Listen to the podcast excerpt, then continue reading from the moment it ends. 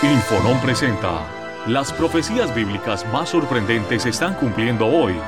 Y Dios llama a su pueblo a prepararse.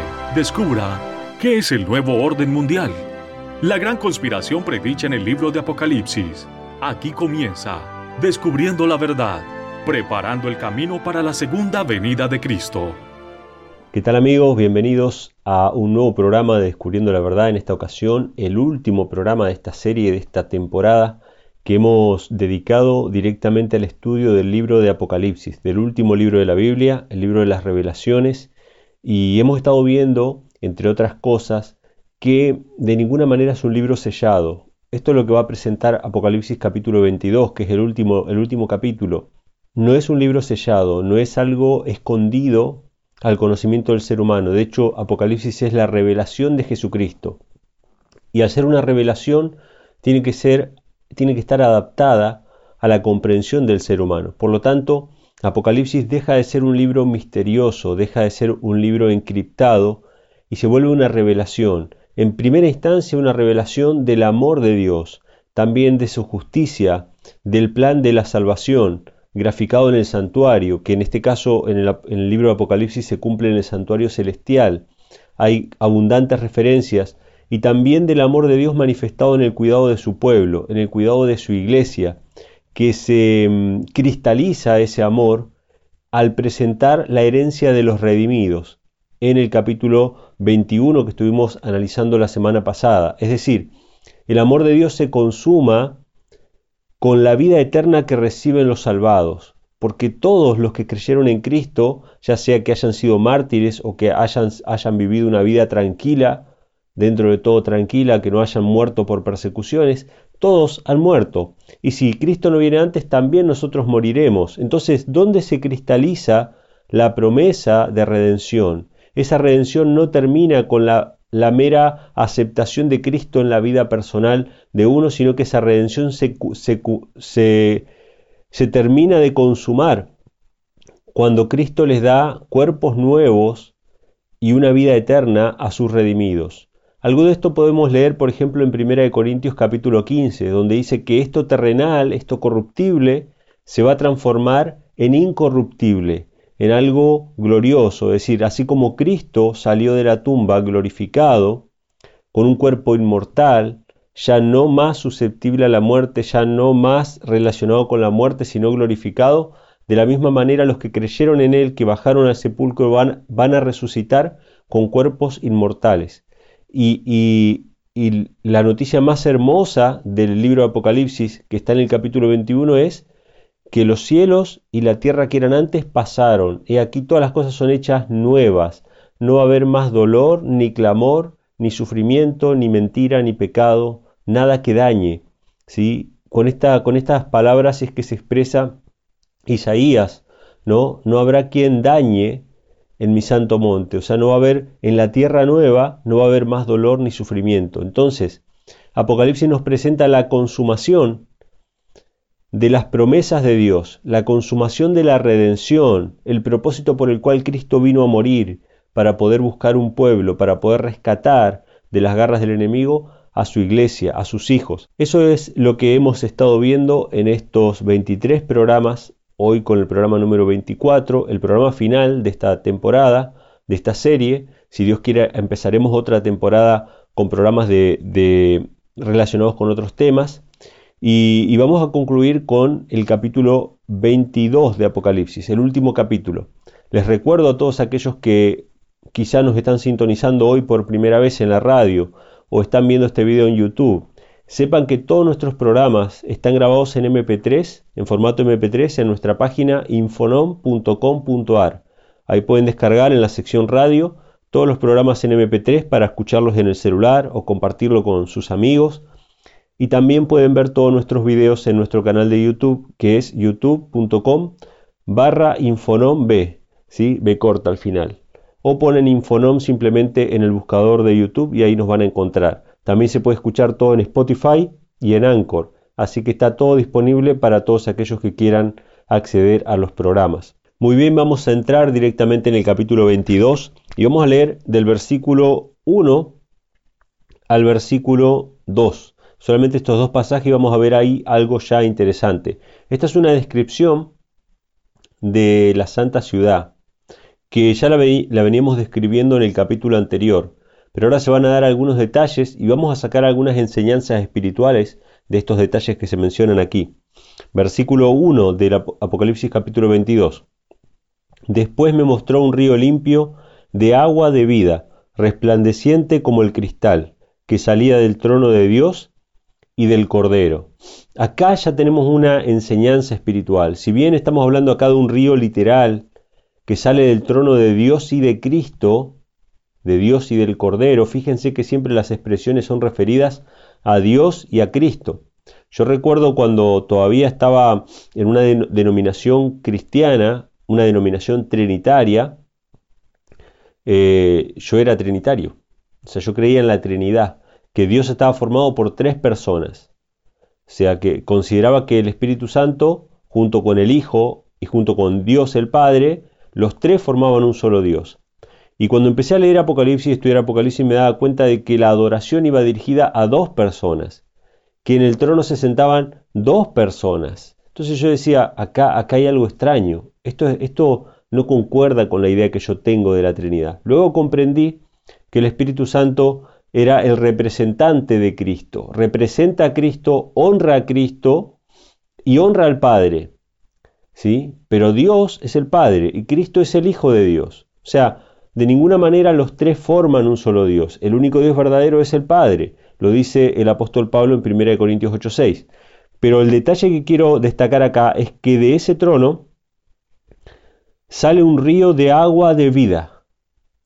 La vida está, la vida consiste en conocer al Padre y al Hijo. Si ustedes van a Juan 17, versículo 3 dice Cristo, esta es la vida eterna, que te conozcan a ti, el único Dios verdadero, y a Jesucristo, a quien tú has enviado.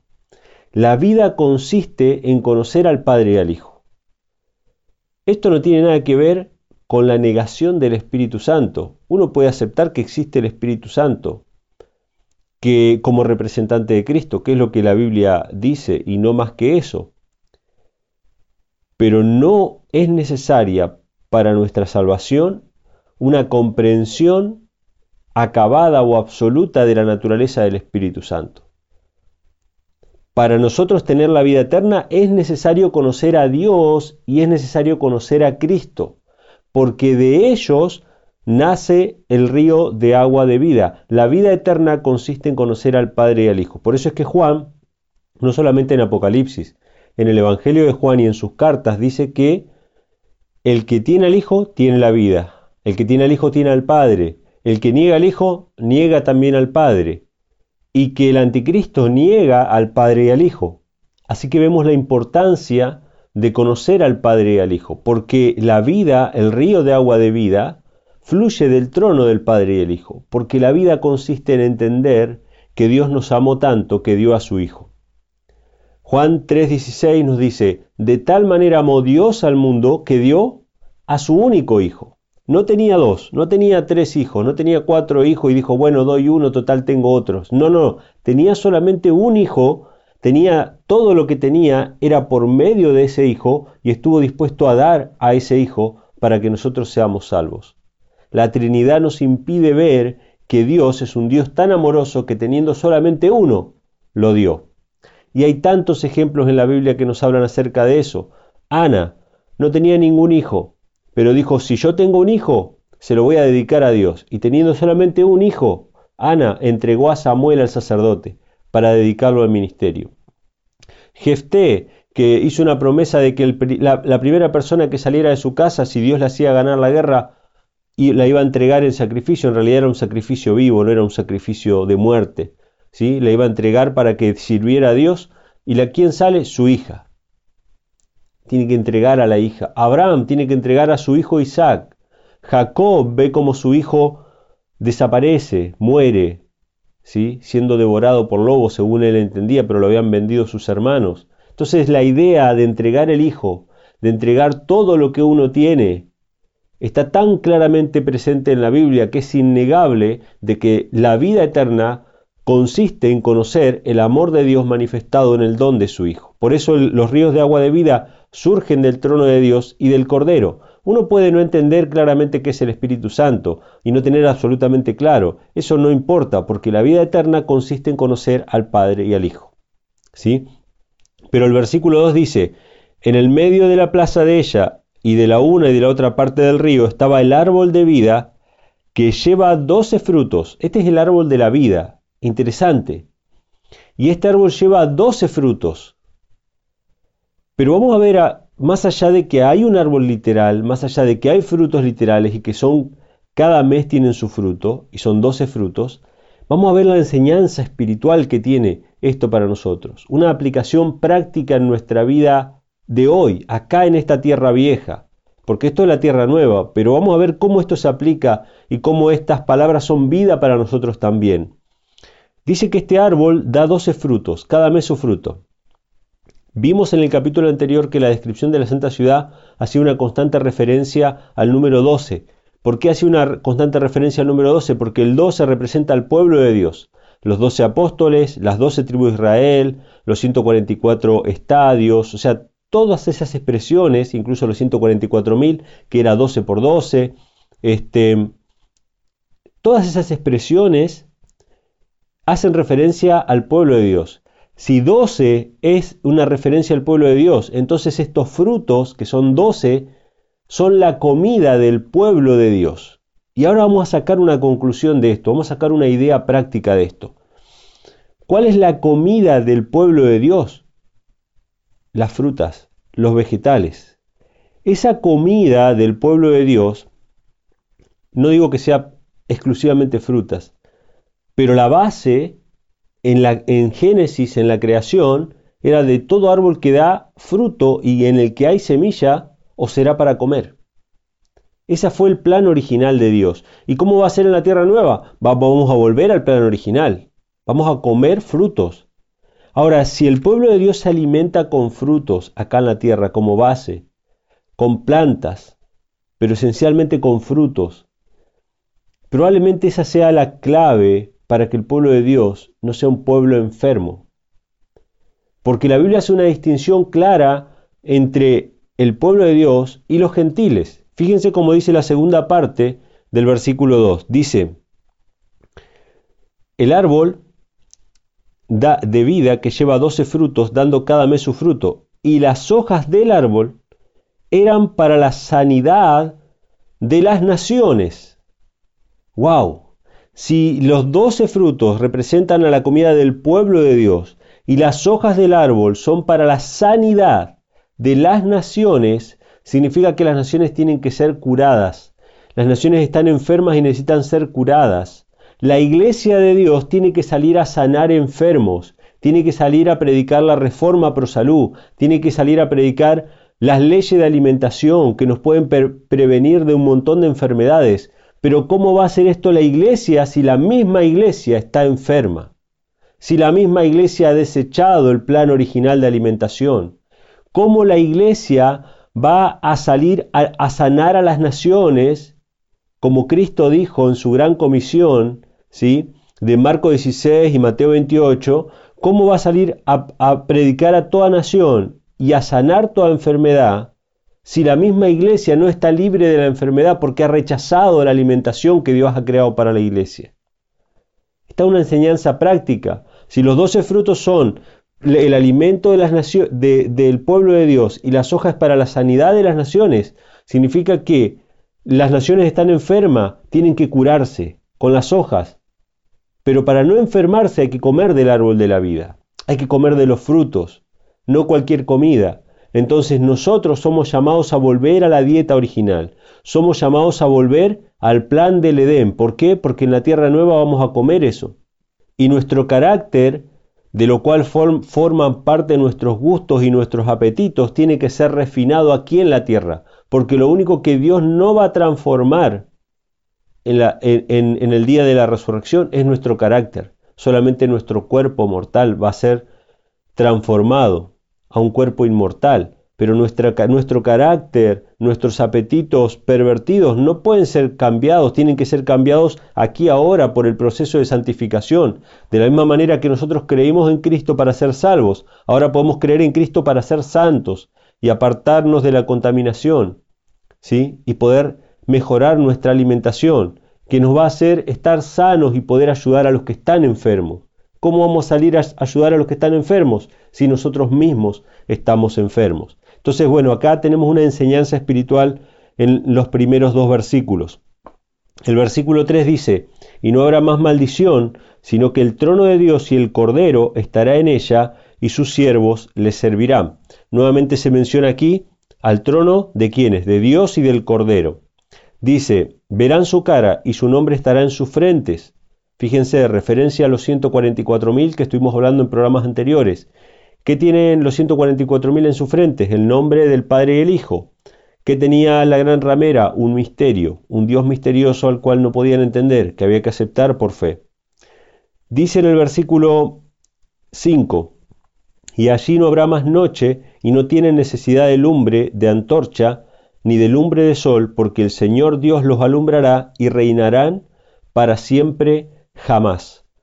Y acá hay una diferencia con el reinado milenial.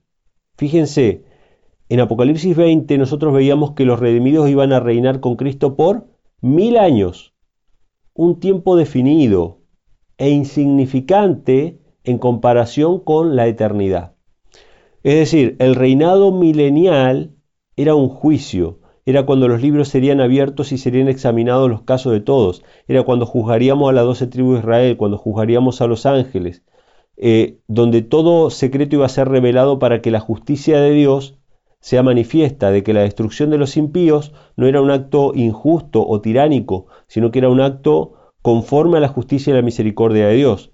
Pero este reinado es el reinado para siempre jamás, en el contexto de la tierra nueva, en el contexto sí de eh, el lobo y el cordero paciendo juntos, ¿sí?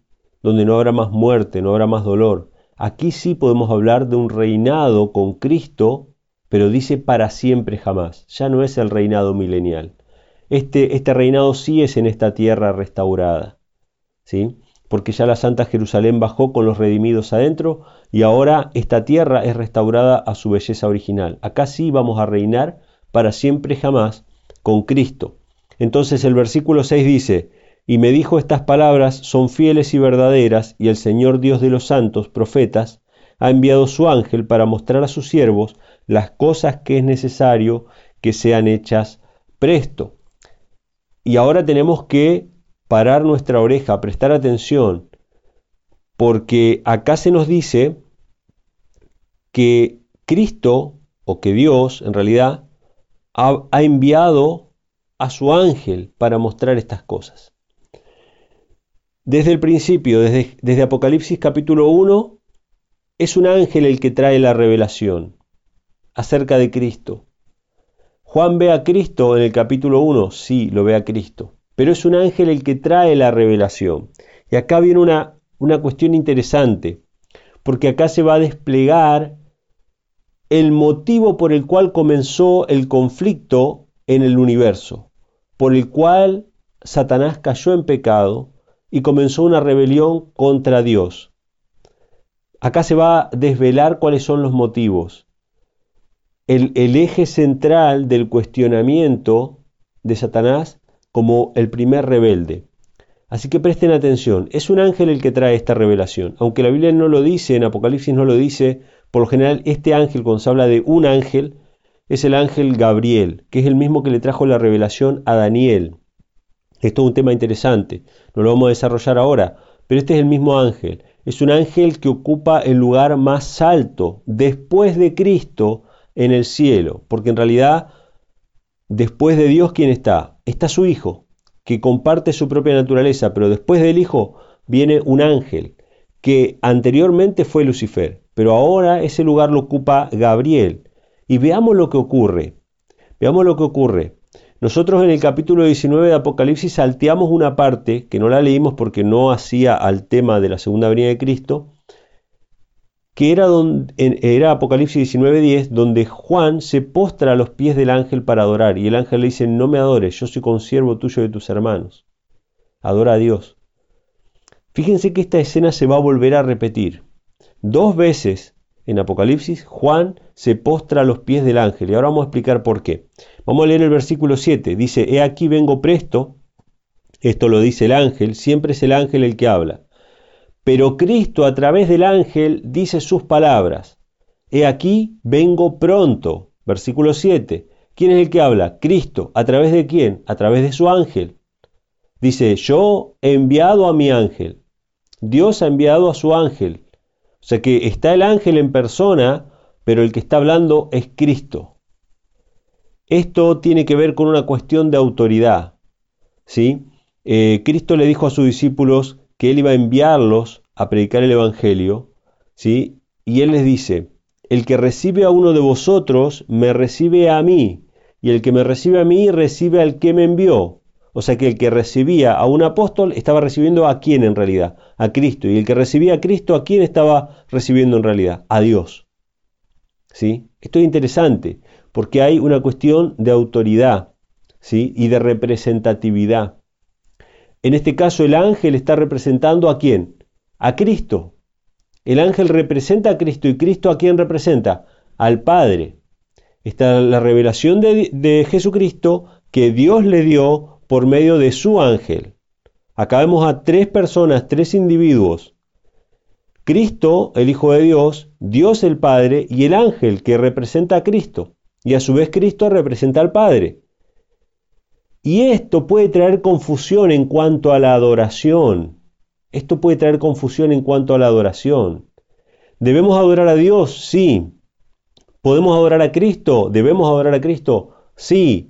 ¿Debemos adorar al representante de Cristo? No. Interesante. Porque el representante de Cristo lo representa, pero no es Cristo. ¿Qué pasó cuando Pedro se presentó ante Cornelio en Hechos de los Apóstoles? Toda la familia de Cornelio se postraron delante, eh, perdón, toda la, sí, la familia de Cornelio se postraron delante de Pedro. ¿Qué le dijo Pedro? Los levantó y le dijo, no me adoren, pues yo soy solamente un hombre. Pero Cristo había dicho que el que recibía a Pedro lo recibía a él, y el que recibía a él recibía al que lo envió. Cristo representaba a eh, perdón, Pedro representaba a Cristo. Claro que sí, Pedro representaba a Cristo, pero no era Cristo. ¿Se podían postrar ellos delante de Pedro? No. Pregunta, ¿el Espíritu Santo representa a Cristo? Sí. ¿Debemos adorar al Espíritu Santo? No. ¿Cristo representa al Padre? Sí. ¿Debemos adorar a Cristo? Sí, porque el Padre dice que le adoremos. Interesante, interesante problema que se genera en muchas iglesias en cuanto a la representatividad y la adoración.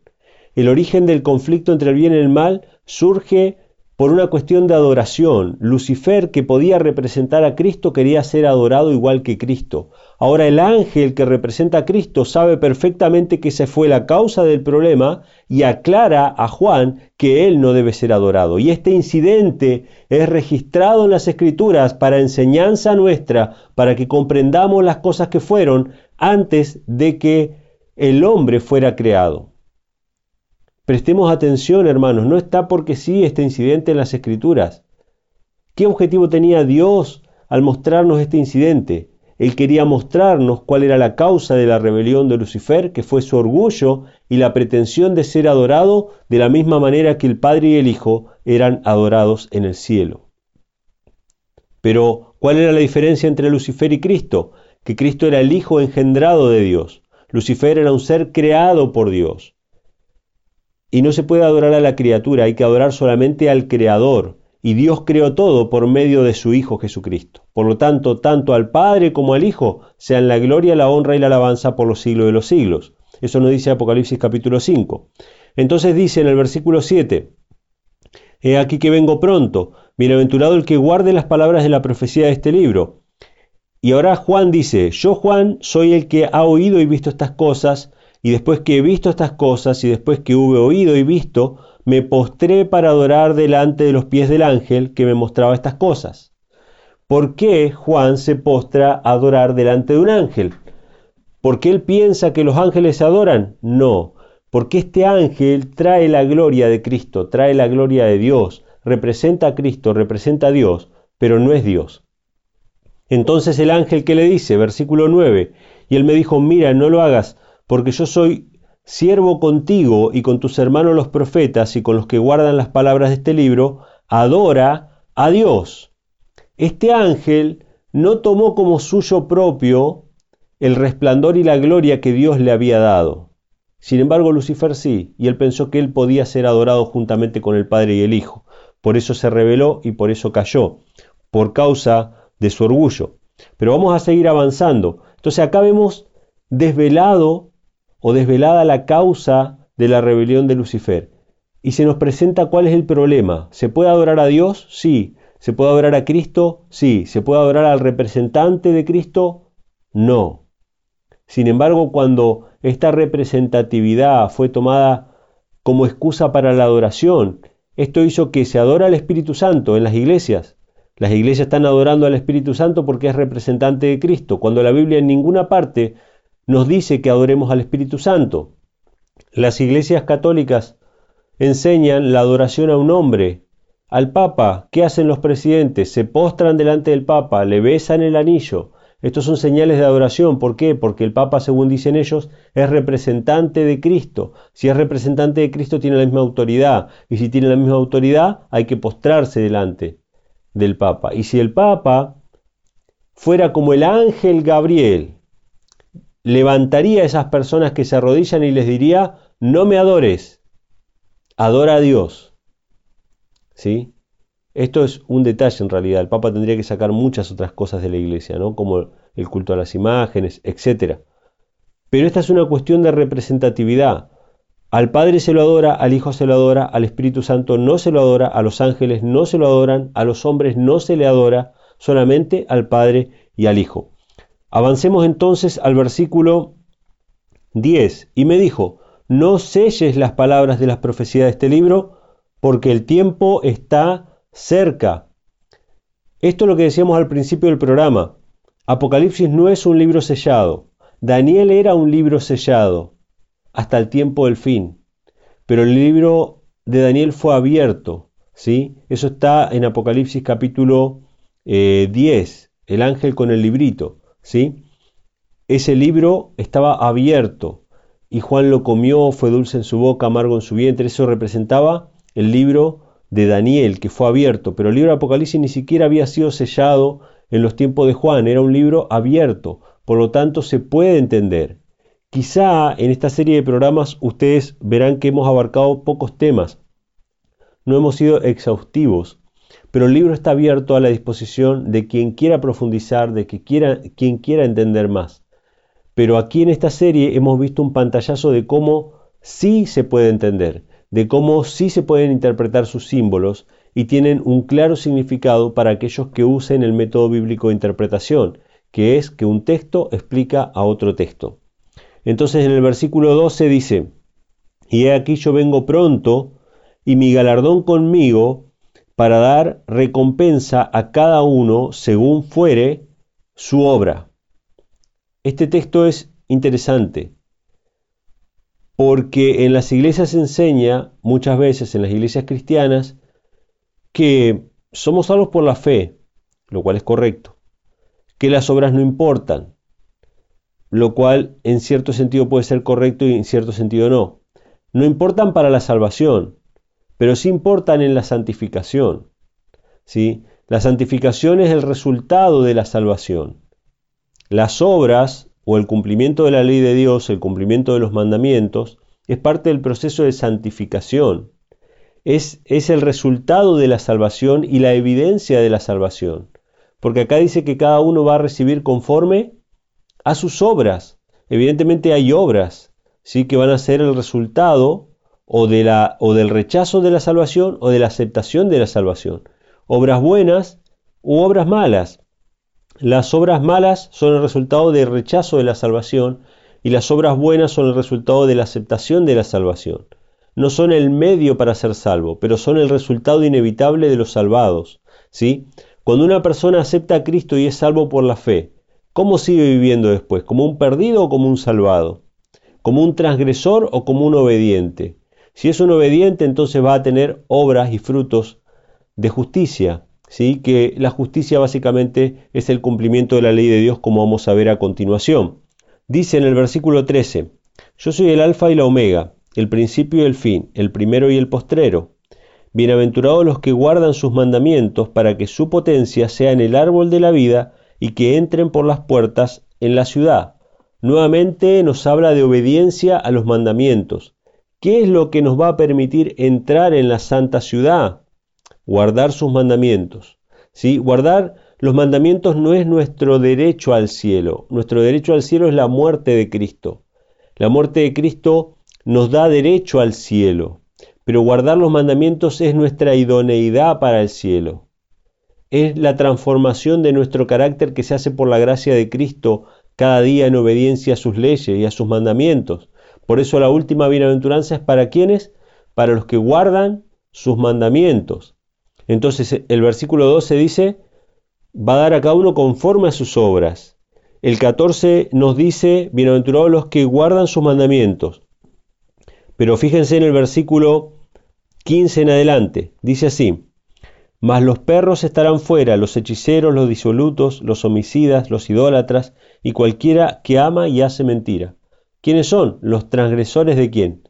De los mandamientos, de la ley de Dios. O sea, lo que está en juego es nuestra obediencia, si vamos a ser obedientes a Dios o no. Ese es el, eje del conflicto. Satanás quiere arrastrar al mundo a desobedecer de la misma manera que él desobedeció la ley. Lo hizo con Adán y Eva, los arrastró a la desobediencia en, en el huerto del Edén y ahora quiere llevarnos a todos a todo el mundo, y en especial a los cristianos, a desobedecer la ley de Dios. Una ley que los cristianos conocen. Sin embargo, muchos pastores y ministros enseñan de que esa ley no tiene vigor, por lo tanto hay que desobedecerla. ¿sí? Aunque sea en un punto, aunque sea en una, una, pequeña, en una pequeña cláusula, que por lo general es el cuarto mandamiento, ¿no? el, que, el que se omite. Esto lo podemos ver de la cuestión de la obediencia en el versículo 11. Fíjense lo que dice el versículo 11. El que es injusto, sea injusto todavía. El que es sucio, ensúciese todavía. Y el que es justo, sea todavía justificado. Y el santo, sea santificado todavía. Fíjense que se habla de la justicia, de la injusticia, de la inmundicia y de la santidad. ¿Sí? ¿Qué son la inmundicia y la santidad? Tiene que ver con las leyes de Dios. Si ustedes van a Levítico 11, Levítico 19, están las leyes de inmundicia ¿sí? y las leyes de santidad, o también llamadas las leyes de justicia y santidad. Pero en sí mismo la palabra justicia implica eh, y hace referencia a la ley de Dios. Cuando nosotros vamos, por ejemplo, a Isaías capítulo 26, versículos 1 y 2, se habla de abrir las puertas, ¿no?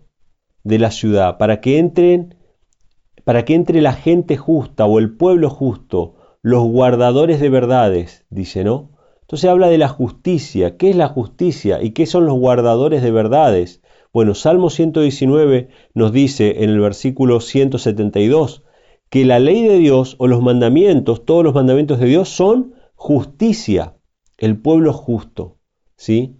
El que es justo siga siendo justo. Nuevamente, los mandamientos de Dios. Todos tus mandamientos son justicia. Salmo 119, 172. Y en el Salmo 119, 142 dice que la ley de Dios es verdad. El pueblo guardador de verdades. ¿Quiénes van a entrar a la santa ciudad? Según Isaías capítulo 26, 1 y 2. El pueblo justo, la gente justa, guardadora de verdades. ¿Quiénes son los justos? Los que hacen justicia. ¿Sí? Los que guardan la ley, porque todos los mandamientos son justicia y la ley de Dios es la verdad.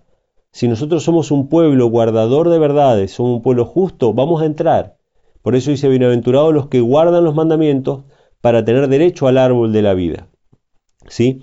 Entonces, vamos a avanzar un poquito más. Quedamos en el versículo 16. Eh, el versículo 16 nos dice, yo Jesús he enviado a mi ángel para daros testimonio de estas cosas en las iglesias. Yo soy la raíz y el linaje de David, la estrella resplandeciente de la mañana.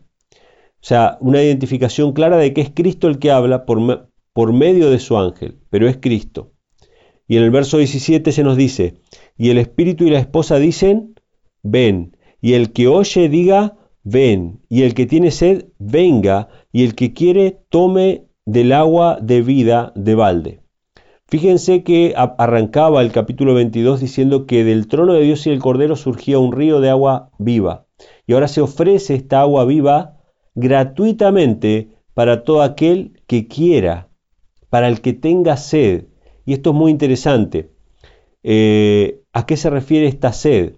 Si nosotros nos vamos al Salmo 42, se nos habla acerca de que el ser humano, David en este caso, como un siervo sediento clama por las corrientes de las aguas, así clama mi alma, dice David, por Dios. Necesita a Dios porque está afligido su corazón, está angustiado, está con ansiedad. Entonces acá se ofrece esta agua de vida gratuitamente. Muchos interpretan este pasaje como que el Espíritu es el Espíritu Santo como una persona que le dice a Cristo ven, y que la esposa le dice a Cristo ven por su segunda venida. Pero en realidad no es así. Este espíritu es el espíritu de Cristo. ¿sí? Por eso dice, el que tiene oído oiga lo que el espíritu dice a las iglesias. Y es Cristo el que habla en cada uno de los mensajes a las siete iglesias.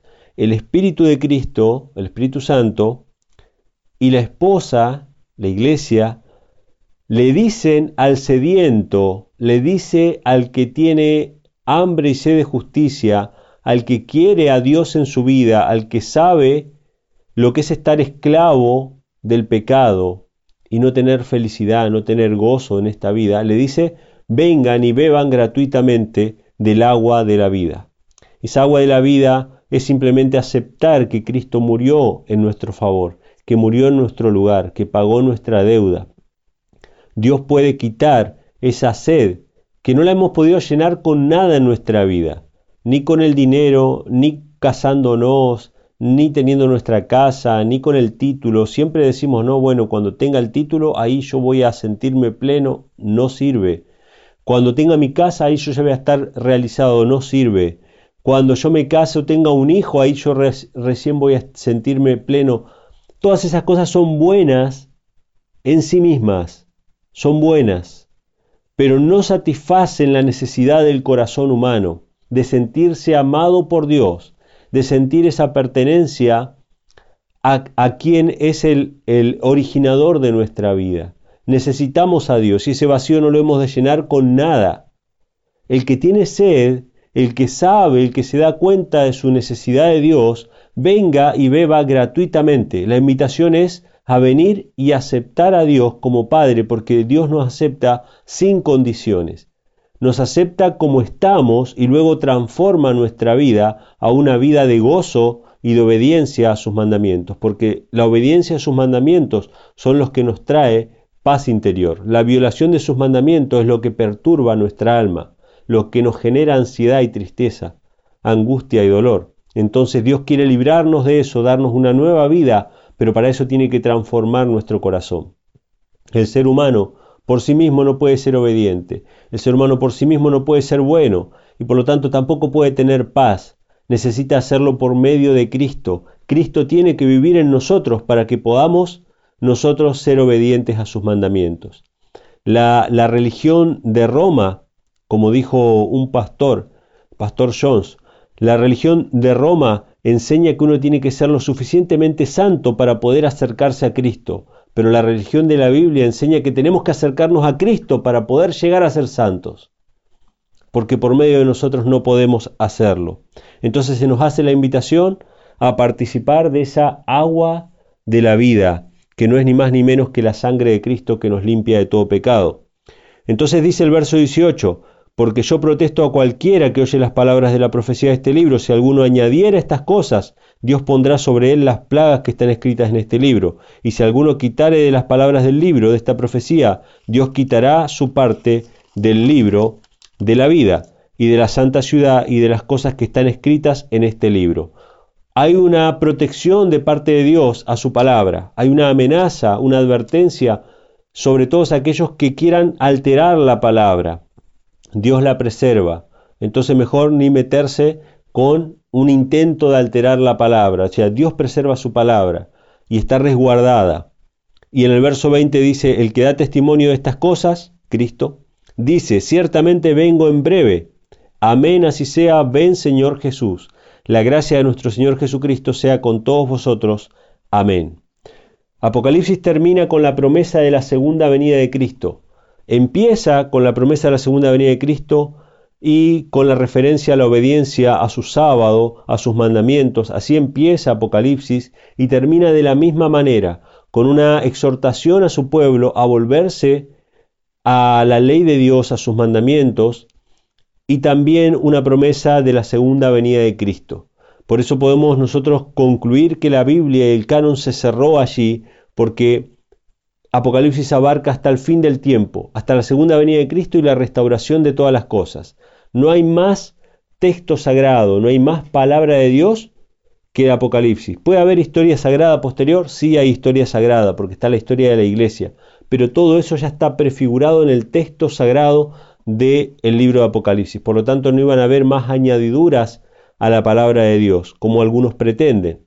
¿sí? Así que hasta aquí hemos llegado con el libro de Apocalipsis, hemos analizado en 24 programas los 22 capítulos del libro de Apocalipsis sacando enseñanzas prácticas, enseñanzas espirituales y sobre todo hemos visto que el Apocalipsis es una revelación y que está hecha para nosotros y siempre podemos ir allí a buscar conocimiento y sabiduría de parte de Dios. Les comento algo simplemente para que ustedes lo sepan. Como este programa fue grabado por semana, mi plan de estudio fue leer cada día, cada mañana, el mismo capítulo de Apocalipsis durante toda la semana y cada día yo iba aprendiendo alguna cosa nueva. También leí comentarios, también leí el libro de Urias Smith sobre Apocalipsis, el conflicto de los siglos, algunos otros comentarios, pero básicamente era leer el mismo capítulo durante toda la semana hasta el día de la grabación, para que, para que Dios me, me mostrara qué puntos exaltar, qué puntos eh, mencionar.